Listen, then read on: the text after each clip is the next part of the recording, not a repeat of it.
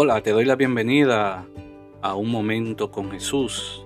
Soy Wildy Pinales y este podcast va orientado, dirigido a esos espacios de reflexión, oración, donde dialogamos diferentes temas de espiritualidad, de situaciones que se nos presentan en el diario vivir. Este día vamos a reflexionar acerca de un tema bastante importante que tiene que ver mucho con la persona de Jesucristo, nuestro Señor y Salvador. Jesús, el hombre verdadero, se titula este episodio número 10 de Un momento con Jesús. Espero que todo lo que hagamos pues sea de mucho provecho para ti, esperando que goces de buena salud, de paz y de mucha alegría en tu corazón.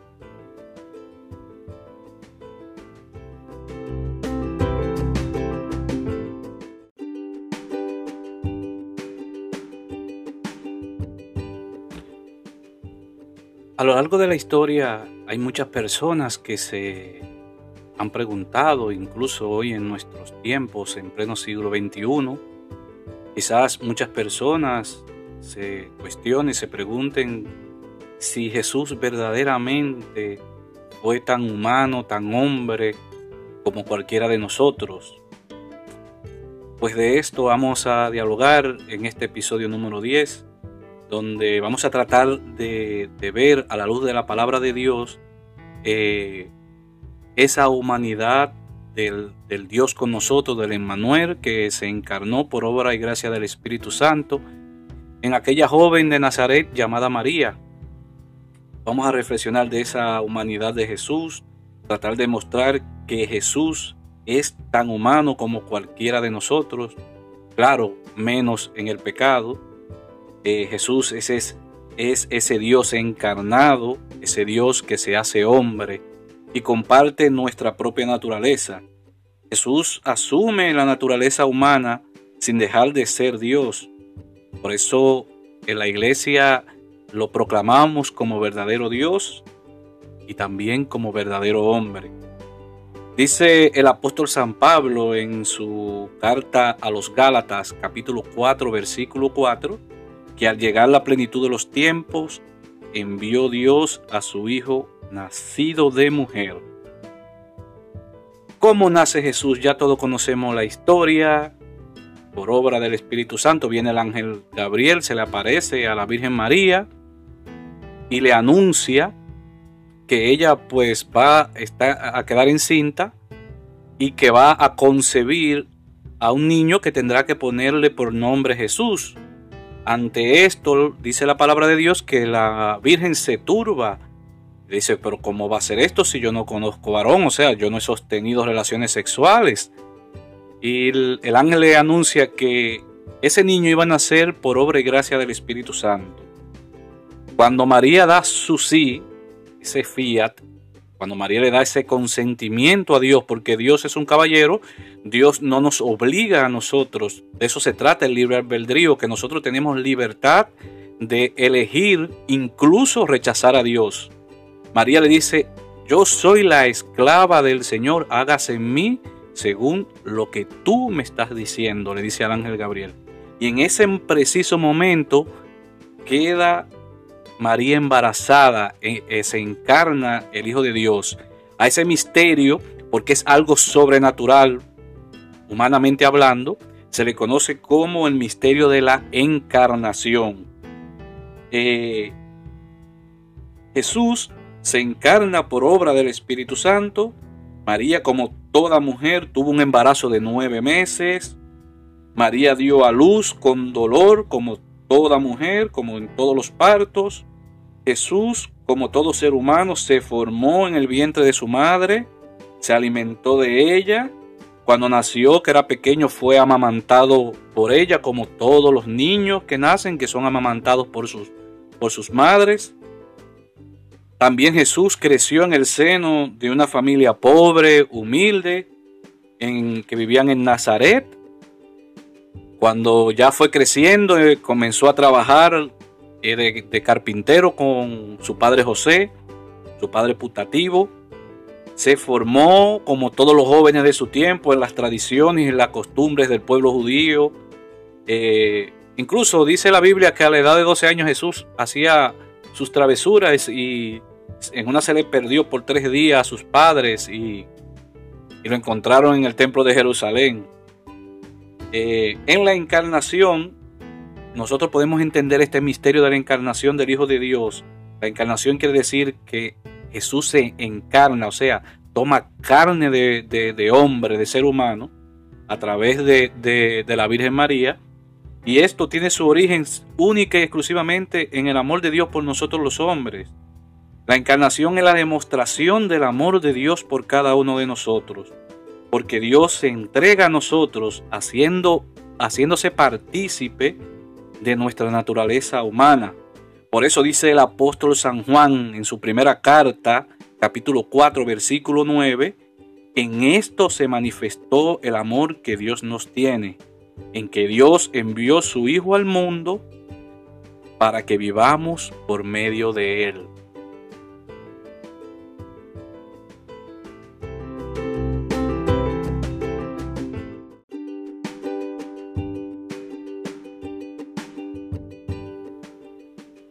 Esto quiere decir que Dios no se complace en que el hombre se pierda, al contrario, como nos expresa el apóstol San Juan aquí en su primera carta, nos dice bien claro que Dios ha manifestado su amor por nosotros, enviando a su Hijo único, nacido de mujer, lo aclara, nacido de mujer, para que nosotros vivamos por medio de Él. Dios había podido escoger cualquier otra manera de salvar a la humanidad. Podía haber enviado a uno de los profetas, podía haber enviado a sus ángeles, podía incluso volver enviado a, a Moisés o, o, hacer que surja otro Moisés, por poner un ejemplo. Mas sin embargo, Dios quiso hacerlo de una manera diferente. La humanidad perdió su esplendor por el pecado de la desobediencia con Adán y Eva, perdió esa, ese esplendor dado, dado en la creación cuando Dios dice, citando el Génesis, eh, hagamos el hombre a nuestra imagen y semejanza. Y pone al hombre en la cúspide de la creación, encargado de todo lo creado. Le dio la autoridad de cuidar, de velar de todo lo creado. Ahora viene la tentación del maligno y este primer hombre y esta primera mujer pues caen en desobediencia y caen en pecado y allí se pierde ese esplendor, esa gloriosa eh, expresión de, de amor que Dios había manifestado, esa dignidad más bien es la palabra correcta de hijos de Dios. Entonces Dios dice, yo no creo el hombre para que se pierda. ¿Qué hace? Envía a su único hijo para restaurar, para rescatar todo lo que por causa de Adán y Eva habíamos perdido. Cristo es ese nuevo Adán, ese nuevo hombre que con su obediencia nos alcanzó la vida eterna, nos devolvió esa dignidad de hijos de Dios. Por eso, vuelvo y repito, Jesús es Dios y hombre verdadero y es la encarnación, ese resultado de ese amor que Dios siente por nosotros. Y no podemos ver, no podemos cometer el, error de ver la encarnación como una mezcla confusa de lo divino y lo humano. Jesús se hace verdaderamente hombre, pero sin dejar de ser verdaderamente Dios. Es que en Jesús están las dos naturalezas, la naturaleza humana y la naturaleza divina. A esto se le llama como unión hipostática y fue origen de muchas confusiones y de muchas herejías en el pasado. La iglesia tuvo que hacerle frente, por ejemplo, San Cirilo de, de Alejandría tuvo que enfrentarse a muchísimas de estas herejías. Y en el año 431, en el concilio de Éfeso, la iglesia proclama que la humanidad de Cristo no tiene más sujeto que la persona divina del Hijo de Dios, que la ha asumido y hecho suya desde la concepción. ¿Qué quiere decir esto en, español para que nos entendamos? Que Jesús Hijo de Dios, asumió e hizo suya su humanidad, la humanidad, desde el momento de la concepción. Y es que en la Biblia hay bastantes citas que muestran esa humanidad de Jesús. Y podemos citar algunas. Jesús sintió sed cuando estaba en la cruz, hasta dijo, tengo sed y le dieron a beber vinagre. Jesús sintió hambre, fue tentado en el desierto por Satanás, dice la Biblia, cuando tenía 40 días y 40 noches allí, que pasó sin, sin comer ni beber nada. Dice la Biblia que Jesús llega un momento que siente hambre y allí se le, se le aparece el demonio a ponerlo a prueba. Convierte estas piedras en pan. Tú eres el Hijo de Dios, tú puedes hacerlo. Sin embargo, la respuesta de Jesús fue no solo de pan vive el hombre. Conocemos todo ese episodio. Vemos que fue tan humano que sintió sed y sintió hambre. También Jesús sentía sueño hasta se quedaba dormido. Hay un pasaje bien conocido donde van en una barca y Jesús se durmió en la barca y vino una gran tormenta y empezó la barca a llenarse de agua, a hundirse. Los discípulos llenos de miedo lo despertaron. Jesús le dice, hombre de poca fe, ¿por qué tiene miedo? Y luego calma el viento y el mar. Le dio sueño, pero también Jesús sentía dolor.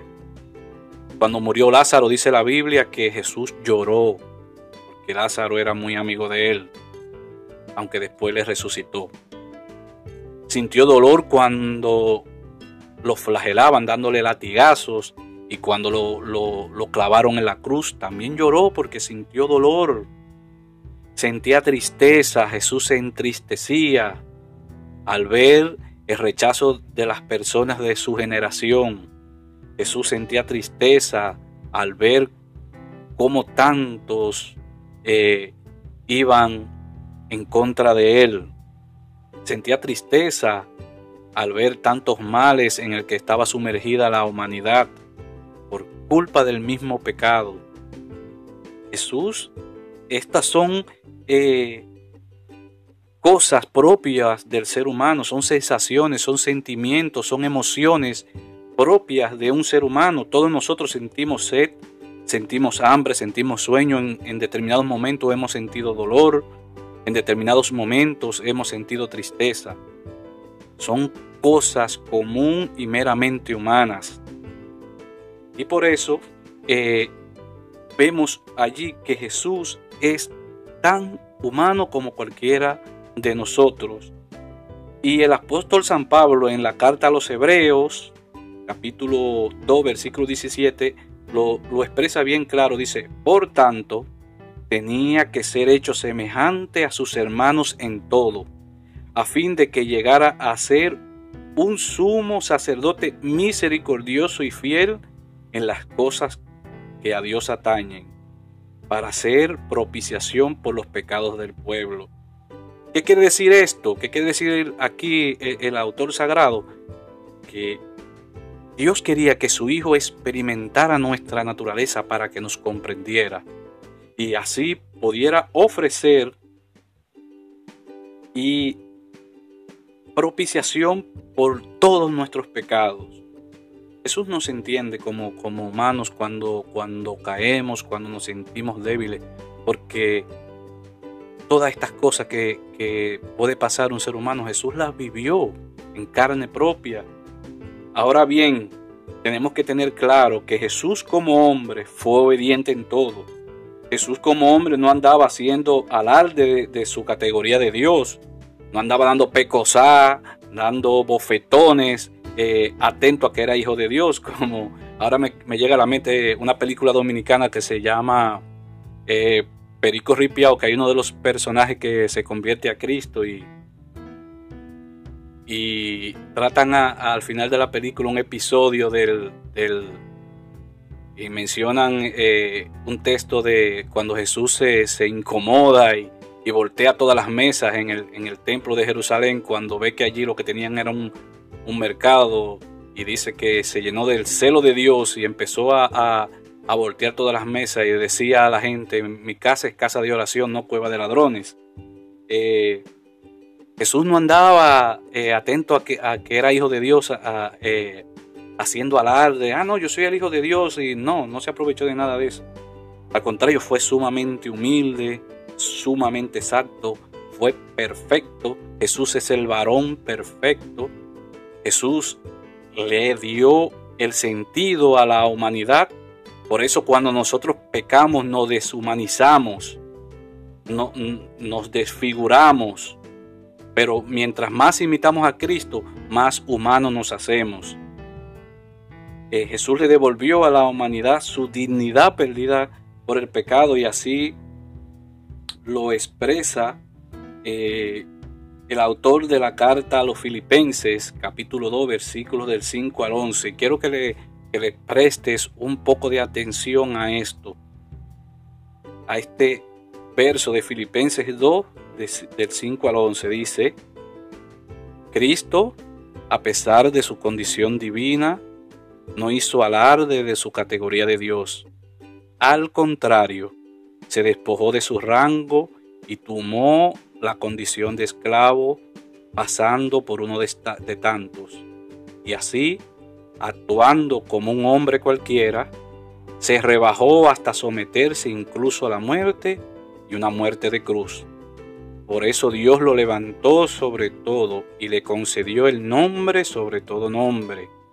De modo que al nombre de Jesús toda rodilla se doble en el cielo, en la tierra, en el abismo y toda lengua proclame, Jesucristo es Señor, para gloria de Dios Padre.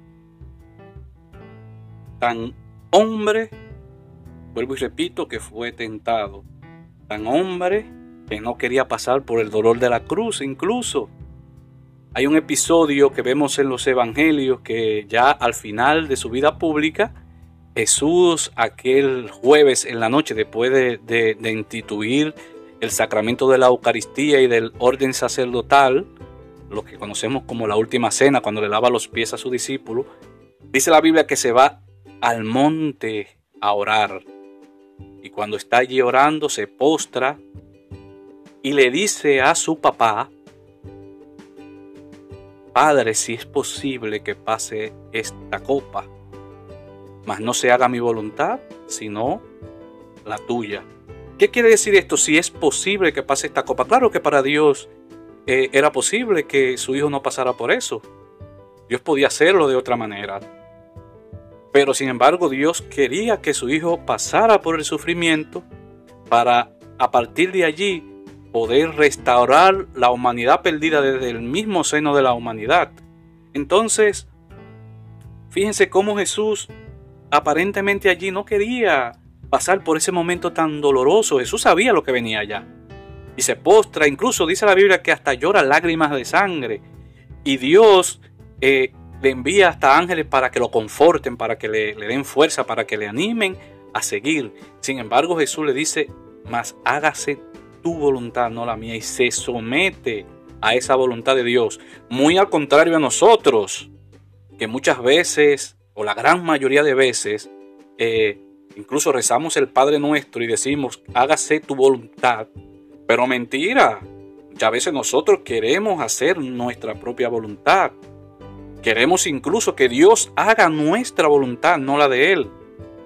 Aun cuando sabemos muy bien que lo que nos conviene es nosotros someternos a esa voluntad de Dios, porque Dios todo lo que hace por nosotros lo hace porque nos ama. Y, por, e, muchas veces nos cuesta entender esto. Quizás para Jesús, el hombre, el ser humano que estaba allí, pasando por un momento duro, sabiendo lo que iba a pasar, lo que, lo que se le venía encima, podría haber dicho, oye, pero qué amor es que este Dios me tiene a mí, me está mandando a morir en una cruz. Sin embargo, se somete a esa voluntad, porque él sabía que después de ese sufrimiento y que a través de ese sufrimiento iba a obtener para toda la humanidad el más grande de los regalos, la vida eterna. Una vida en abundancia, una vida que no conoce fin, que no se acaba.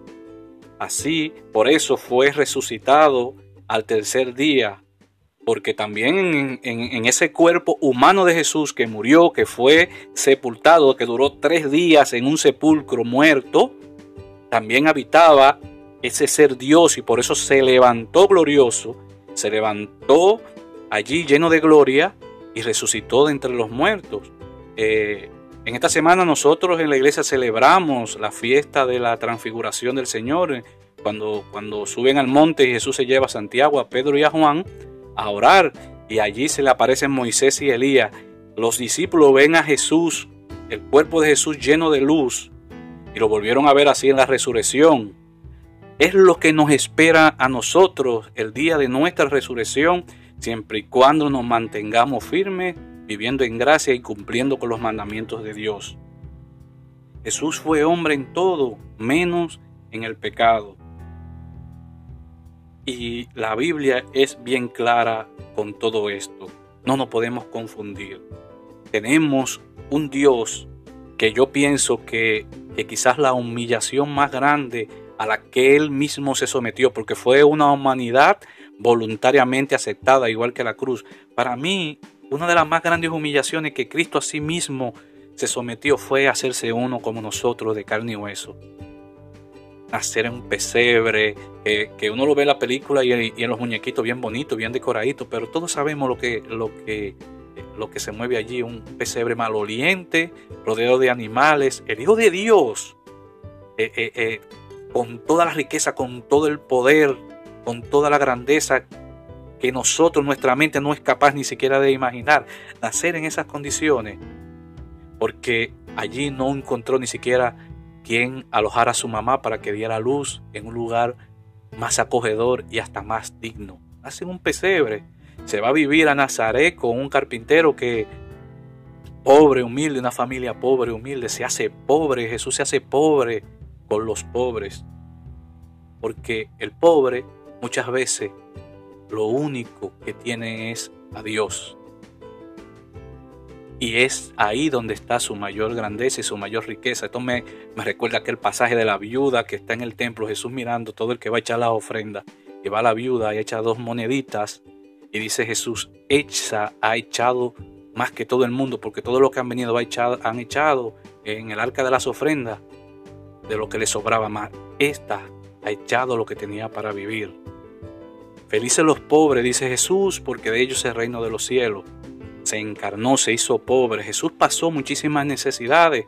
Incluso una vez uno le dijo, Señor, déjame seguirte. Y Jesús le dijo, las zorras tienen madriguera y los pájaros tienen nido, pero yo, el Hijo del Hombre, no tengo ni siquiera dónde reclinar mi cabeza.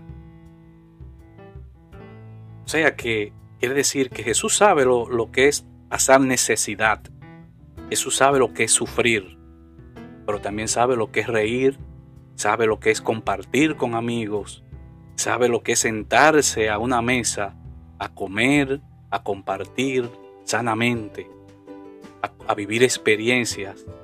Jesús se hizo tan humano que andaba entre la gente, tocaba a la gente. Hay un episodio ahí de, un, de un leproso que se le acerca y Jesús lo toca y en aquel tiempo lo, que sufrían, lo que padecían de esa enfermedad de la lepra, lo, lo, hacían salir de la ciudad y vivir aparte, marginados. Incluso le, le amarraban unas campanas para que cuando fueran caminando la gente los oyera. Y Jesús lo toca, le da ese toque. Y aquel hombre quedó sano. Porque para hacer milagros Jesús tenía que ser cercano, un Dios cercano. Y eso era lo que el Padre quería.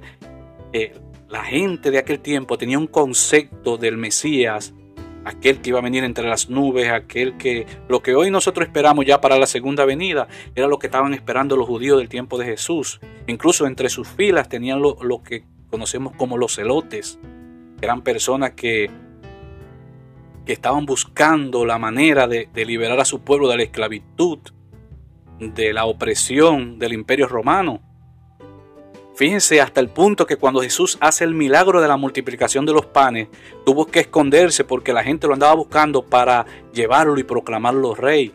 Jesús tuvo que lidiar con todas estas tentaciones, con todas esas tentaciones de poder que la mentalidad mesiánica de la época eh, quizás le habían implantado en su mente humana. No, pero el, el reino de Dios que que él había venido a instaurar, que había venido a inaugurar, tenía que venir de otra manera, pacífico, humilde, sencillo. Ese es Jesús. Aprendan de mí que soy manso y humilde de corazón, decía. Ese es Jesús. Tan humano, tan cercano a nosotros que, como dice la canción, hasta lo podemos tocar. Hasta lo podemos tocar. Se hace todavía más humilde que cuando vamos a misa se queda en la Eucaristía, en las especies del pan y el vino, que cuando lo comemos, cuando lo recibimos, nos sabe a pan, nos sabe a vino, mas sin embargo nuestra fe y nuestra confianza en su palabra, que dice, este es mi cuerpo, esta es mi sangre, que me come tiene vida eterna.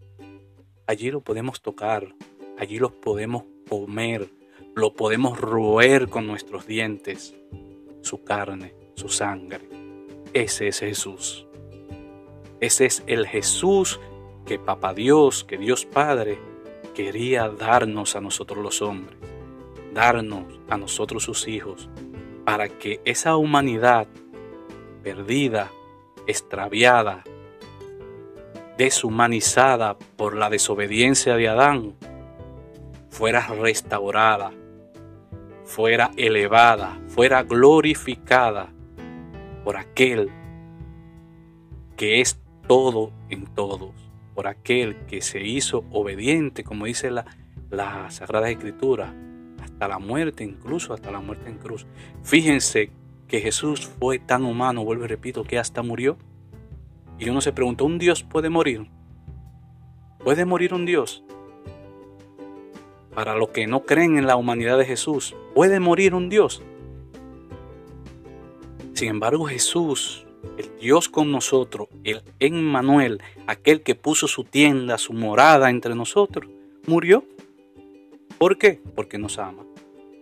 Y, y San Pablo nos dice que nosotros por el bautismo somos partícipes en la muerte de Jesús, para que también con Él nos paremos en la resurrección en el día que ya Dios tiene establecido, que incluso el mismo Cristo dijo que no conoce ni el día ni la hora.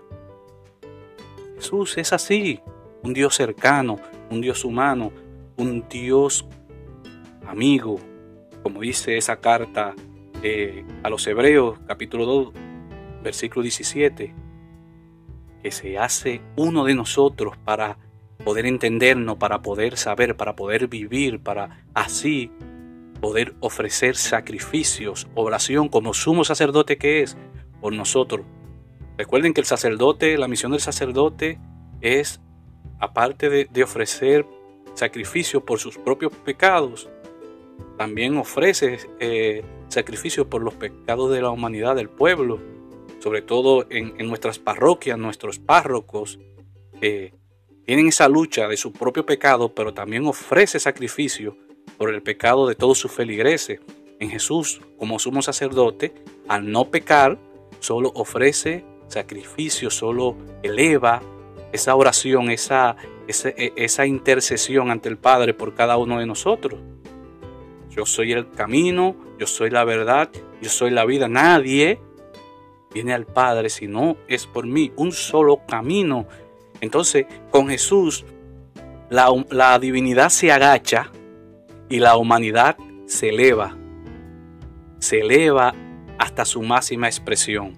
Esto lo hace Jesús, el Dios cercano, el Dios humano, el Dios con nosotros.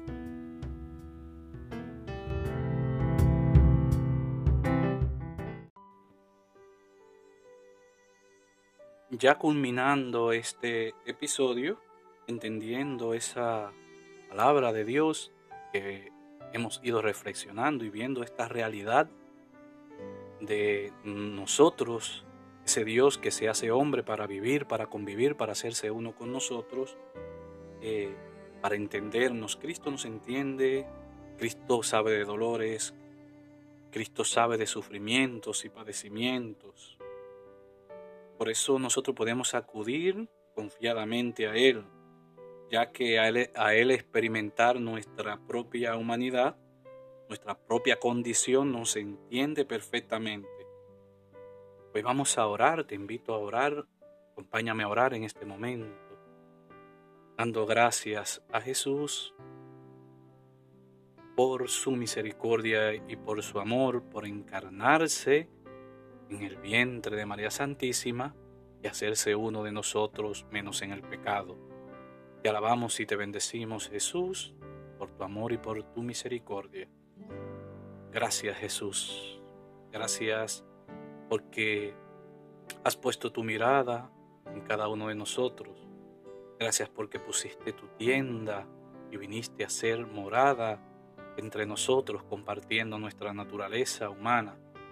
Gracias Señor porque nos has rescatado de las fuerzas desgarradoras del pecado, nos has sacado del sepulcro, nos has quitado la, pudredumbre del pecado y nos has devuelto esa condición, esa dignidad de hijos de tu Padre, que también es nuestro Padre. Gracias Jesús por ser ese Dios amigo, ese Dios cercano, ese Emmanuel, ese Dios con nosotros ese Dios que nos entiende, ese Dios que nos va capacitando, ese Dios que nos va abriendo los ojos y el entendimiento para que descubramos las maravillas que nos tiene. Gracias por ser ese Dios que camina con nosotros día a día, que no nos abandona, que no nos deja solo. Así como dice el Salmo, que aunque caminemos por sombras y valle de muerte, tú vas como con nosotros y vamos seguros, Señor. Vamos seguros porque para ti nada es imposible. Gracias Jesús por tu amor y por tu misericordia. Gracias por estar ahí, por dejarte sentir, por quedarte en la Eucaristía para que también podamos alimentarnos de ti por quedarte en la Eucaristía para que también podamos pasar tiempo contigo. Gracias Jesús porque cada vez que doblamos nuestras rodillas en oración, podemos Señor sentir tu presencia. Gracias por tu amor, gracias por tu misericordia. Por eso en este momento te alabamos, te bendecimos y te glorificamos. Seas por siempre bendito y alabado Jesús alabado, glorificado, loado sea tu nombre, Señor, porque ante tu nombre toda rodilla se dobla para que toda lengua confiese, Jesús, que tú eres el Señor. Mi lengua en este momento confiesa, Jesús, que tú eres mi Señor, mi Salvador, mi Dios. Bendito sea, Señor. Te alabamos, te bendecimos y te damos gracias, Señor.